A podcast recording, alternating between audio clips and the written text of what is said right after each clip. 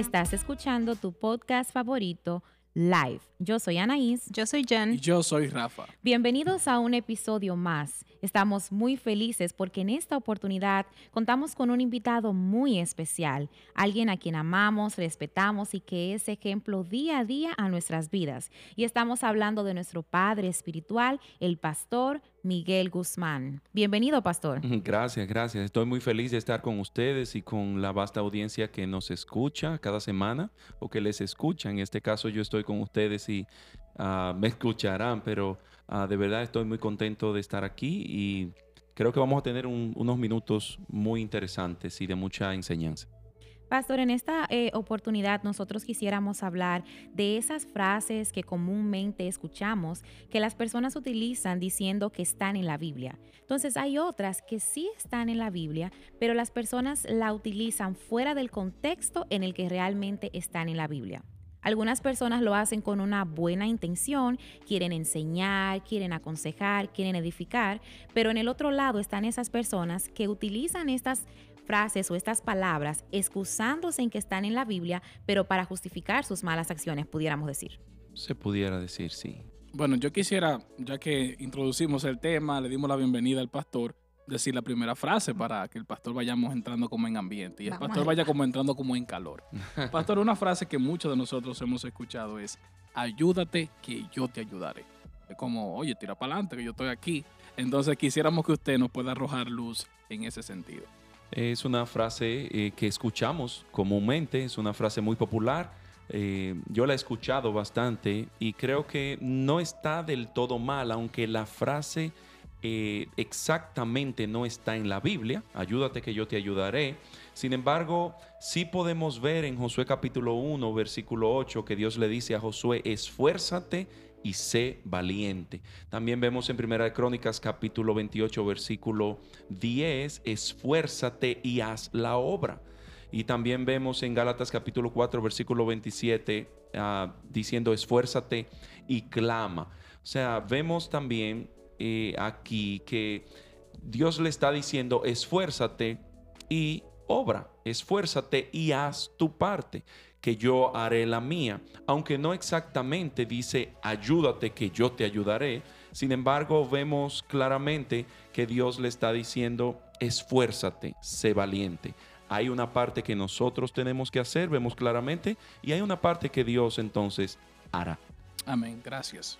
Y hay otra expresión que comúnmente los cristianos usamos, eh, que le decimos a las personas, no te preocupes, ven así como tú estás. El Señor dice, ven así como tú estás. ¿Cuál es el contexto de esta frase, pastor? Eh, bueno, yo creo que la iglesia generalmente cuando dice esto está apuntando a Mateo capítulo 11, versículo 28, cuando Jesús le dijo, venid a mí todos los que estáis trabajados y cargados, y yo les haré descansar no necesariamente dice ven como estás, aunque eh, es bien cierto que también puedes venir como estás al Señor. Ah, y como estamos sin Dios, eh, yo le añadiría que estamos trabajados y cargados. Aparte de esto, estamos súper cansados, ¿verdad? Entonces, yo creo que eh, es bien cierto también el que, aunque no está textualmente, se pudiera decir eh, ven cómo estás al Señor. Eh, el verso lo que dice es, venid a mí lo que, está, lo que estáis trabajados y cargado, y yo os haré descansar. La pregunta sería, ¿está bien que le pudiéramos decir a alguien, ven cómo estás al Señor? No lo veo del todo mal, porque puedes venir al Señor como estás, aunque dice, venid a mí los que están trabajados y cargados, y yo os haré descansar. muy bien, y así como utilizamos esa frase, creo que en conjunto eh, agregamos también esta que dice, caer es del hombre, pero levantar es de Dios. Ah, sí, esa la hemos escuchado bastante y es una frase muy bien conocida, aunque no está exactamente en la Biblia así, de esa forma. Eh, sin embargo, podemos ver en Proverbios capítulo 24, específicamente el versículo 16, que dice, pero siete veces cae el justo y vuelve a levantarse más los impíos caerán en el mal. Y yo creo eh, que es muy atinado, muy oportuno el que podamos destacar que siete veces cae el justo. Aquí hay una diferencia entre el justo y el impío cuando vemos el, versículo completo. Eh, el justo vuelve a levantarse porque el justo siempre va a apelar a la gracia de Dios, siempre va a apelar a la misericordia de Dios y por eso se va a volver a levantar cuando caiga. Más el impío, como vive en su propio deseo, en su propio deleite, en su propio eh, criterio, en su propio eh, pensamiento, él se va a caer y no se va a levantar, va a vivir cayéndose y va a vivir estando en el suelo, porque ciertamente él no va a apelar a la gracia de Dios, eh, ni va a apelar a la misericordia de Dios, eh, porque no le ha sido revelado.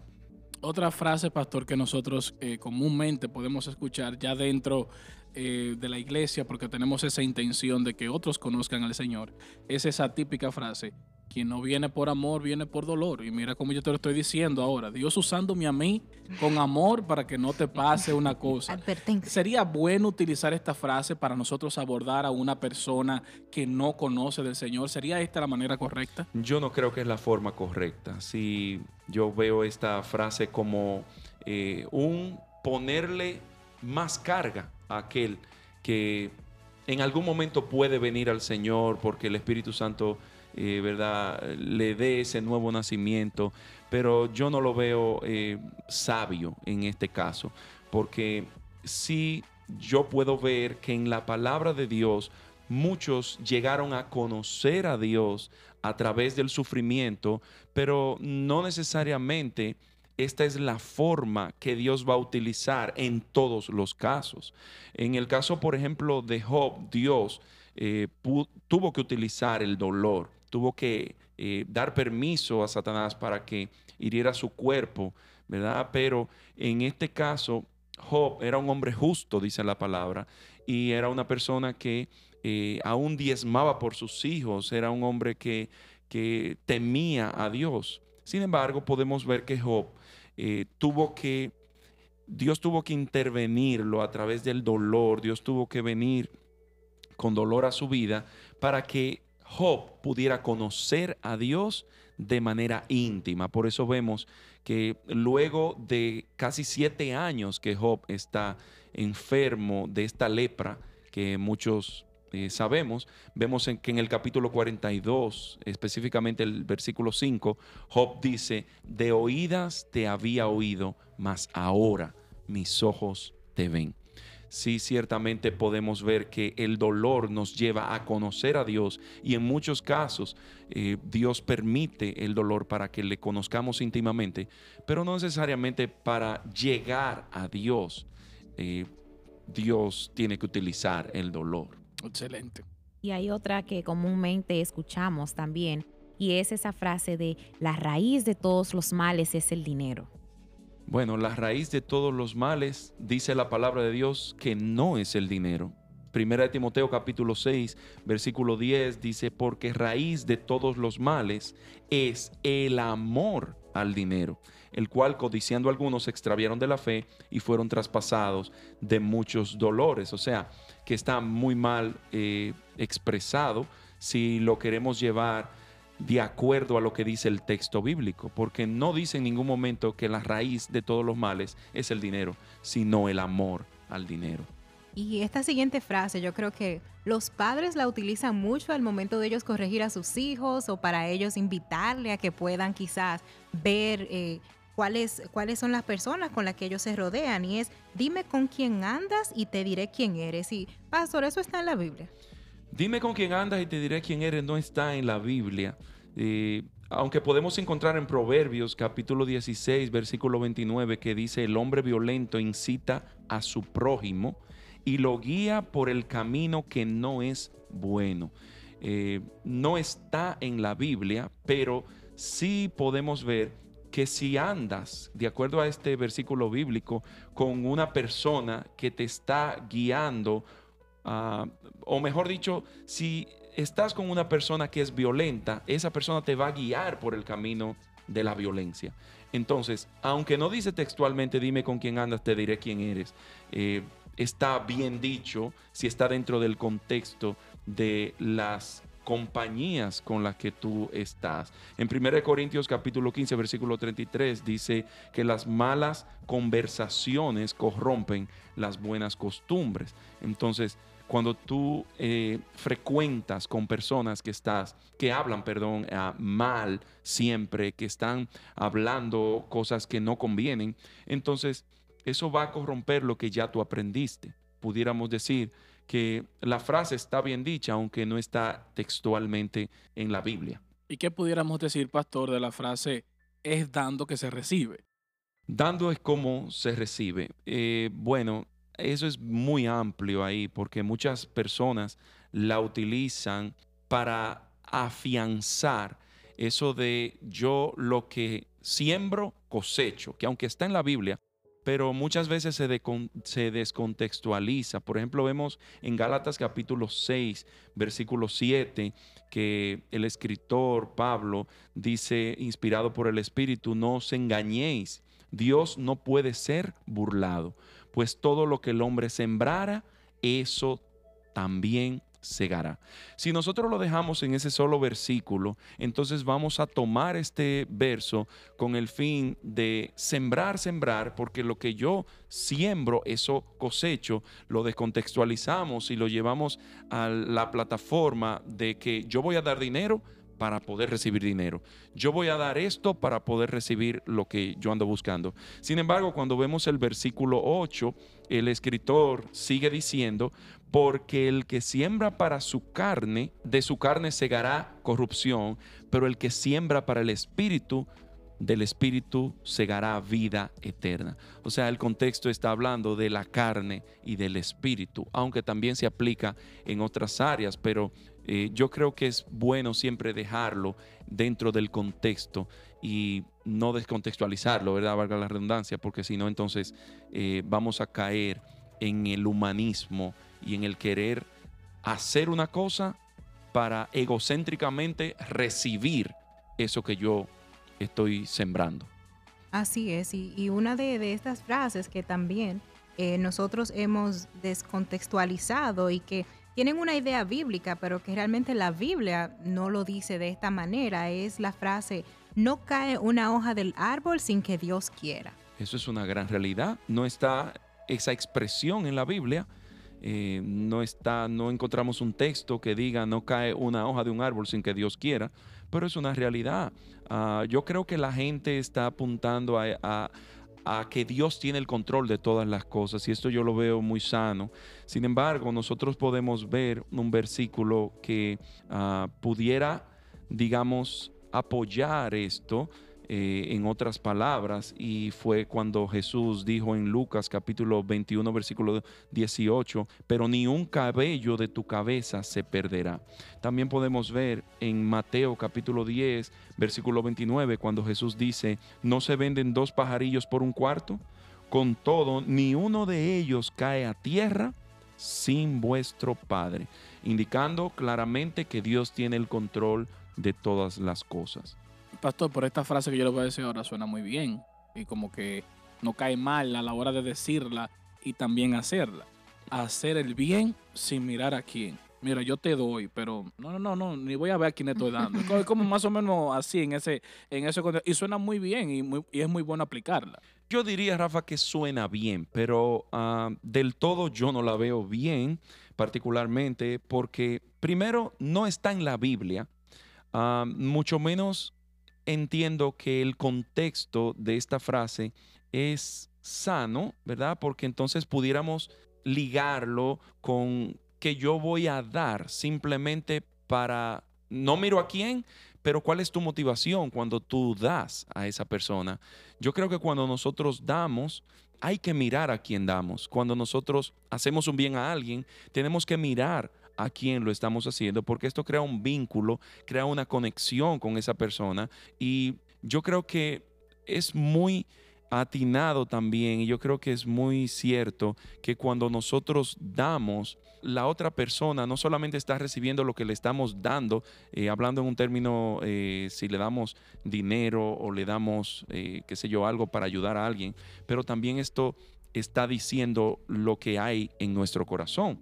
Entonces yo creo que es muy cierto que lo que damos habla de lo que nosotros somos. Entonces hay que hacer una conexión. Eh, aunque no querramos, yo creo que la conexión está hecha. Tenemos que mirar a quien nosotros le estamos dando. En Gálatas capítulo 6, versículo 10 dice, así que según tengamos oportunidad, hagamos bien a todos y apunta y dice, y mayormente a los de la familia de la fe. Y una de las, de, las frases que queremos compartir, y, esta yo, yo creo que la hemos usado mucho para justificar muchas veces nuestra condición y también para justificar a muchos movimientos actuales en la sociedad. Y es la frase de Dios ama al pecador, pero aborrece el pecado. Eso es un poquito gris ahí, porque si ciertamente Dios amó al mundo, dice en Juan capítulo 3, versículo 16, ese versículo que muchas veces citamos, que de tal manera amó Dios al mundo que dio a su único hijo, envió a su unigénito, para que todo aquel que en él cree no se pierda, mas tenga vida eterna. Sin embargo, podemos ver eh, un poco más adelante en Juan capítulo 3, versículo 36, que dice, el que cree en el Hijo tiene vida eterna, pero el que rehúsa creer en el Hijo no verá la vida, sino que la ira de Dios no estaba o no estará, dice está sobre él, sino que la ira de Dios está sobre él. Aquí la diferencia la hace Cristo. El que no está en Cristo, la ira de Dios está sobre él. Y si la ira de Dios está sobre esa persona que no tiene a Cristo, entonces Dios aborrece no solamente su pecado, pero también aborrece a la persona. Es bien duro esto. Sin embargo, podemos ver también en Romanos capítulo 5, versículo 1, que dice, justificados pues por la fe, tenemos paz. O sea, podemos tener unión para con Dios por medio de nuestro Señor Jesucristo. Vemos cuál es el medio por el cual nosotros podemos unirnos a Dios, ¿verdad? Es por medio de nuestro Señor Jesucristo. Pero yo creo que hay que abundar un poquito en el versículo 2 de Romanos 5, porque dice, por quien también tenemos entrada por la fe a esta gracia en la cual estamos firmes y nos gloriamos en la esperanza de la gloria de Dios. Entonces, podemos ver que la diferencia siempre la hace en qué está o en quién está nuestra fe. Eh, si está en Cristo Jesús, tenemos paz para con Dios. Ahora, si no estamos en Cristo, estamos bajo la ira de Dios. Dios aborrece el pecado y aborrece al pecador. Por eso es que el único que pudo agradarle fue Cristo. Si estamos en Cristo, le podemos agradar y el amor de Dios se manifiesta en nuestras vidas. Wow, cuánta verdad y cuánto hemos aprendido y hemos visto cómo muchas veces nos convertimos en simplemente ser reproductores y repetir frases que comúnmente escuchamos y no sabemos realmente cuál es la base, cuál es el trasfondo, cuál es el significado y esto es un llamado a nuestra atención. Y yo estoy segura de que hay muchas más en la lista. No sé si usted tuviera algunas por ahí, pastor, que nos quisiera compartir. Bueno, sí, eh, hay muchas frases, como por ejemplo, Dios obra por senderos misteriosos. En ningún momento encontramos en la Biblia el que Dios obra por senderos misteriosos, ¿verdad? Esa expresión en sí, pero sí podemos encontrar muchas maneras a través de la palabra de Dios en cómo Dios obró y que no entendemos y muchas veces también creo que es relevante a nuestras vidas como hijos de Dios. Dios obra por senderos, por caminos en lo que nosotros no podemos sobrellevar, no podemos entender. Sin embargo, aunque no está en la Biblia, creo que esto es muy vigente todavía, ¿verdad? Por ejemplo, el fin justifica los medios, eso no está en la Biblia. En ningún momento encontramos esta frase, porque esto en ningún momento nadie lo dijo, eh, bíblicamente hablando. Sin embargo, quien dijo esto fue Maquiavelo, que dijo el fin justifica los medios. Eso no lo dijo nadie que esté en la Biblia. También podemos ver la expresión en el cielo habrán sorpresas. Bueno, tal vez habrán sorpresas en el cielo, ¿verdad? Pero no vemos esto en la Biblia. Esto se deduce, se cree, se parece, pero en ningún momento lo podemos ver en la Biblia. Yo creo que como dice Oseas capítulo 4, versículo 6, mi pueblo perece por falta de conocimiento. Es tiempo de leer la Biblia. Yo creo que es tiempo de inquirir, de investigar, de ir a la Biblia, no simplemente repetir, como bien decías, Ana, lo que otra persona está diciendo, pero yo creo que hay que comprobar, necesitamos convertirnos en aquellos que comprueban la verdad de las escrituras, escudriñarla, pasar todas esas frases que tal vez oímos por el filtro de la verdad absoluta de la palabra de Dios. Y esto nos convertirá en personas no dudosas, pero nos convertirá en hijos genuinos, en personas que quieren el consejo eterno, el consejo de Dios, el consejo firme y fiel de Cristo, de su palabra. Wow, ha sido un capítulo hoy totalmente enriquecedor para nuestras vidas. Es como que el velo se rodó de tantas cosas y frases. Y yo creo que la exhortación aquí, como el pastor nos decía, como hijos de Dios estamos llamados a escudriñar, a leer, a investigar. No solamente yo escuché a alguien que dijo una cosa, inmediatamente yo comienzo a reproducir eso sin yo saber si eso está en su contexto, si eso es lo que la verdad de la Biblia eh, es lo que expresa. Así que para nosotros hoy ha sido un inmenso placer el que tú te hayas conectado con nosotros a través de todas nuestras plataformas para que tu vida sea enriquecida en Cristo Jesús. Así que hasta un próximo episodio. Bye bye. Chao, chao.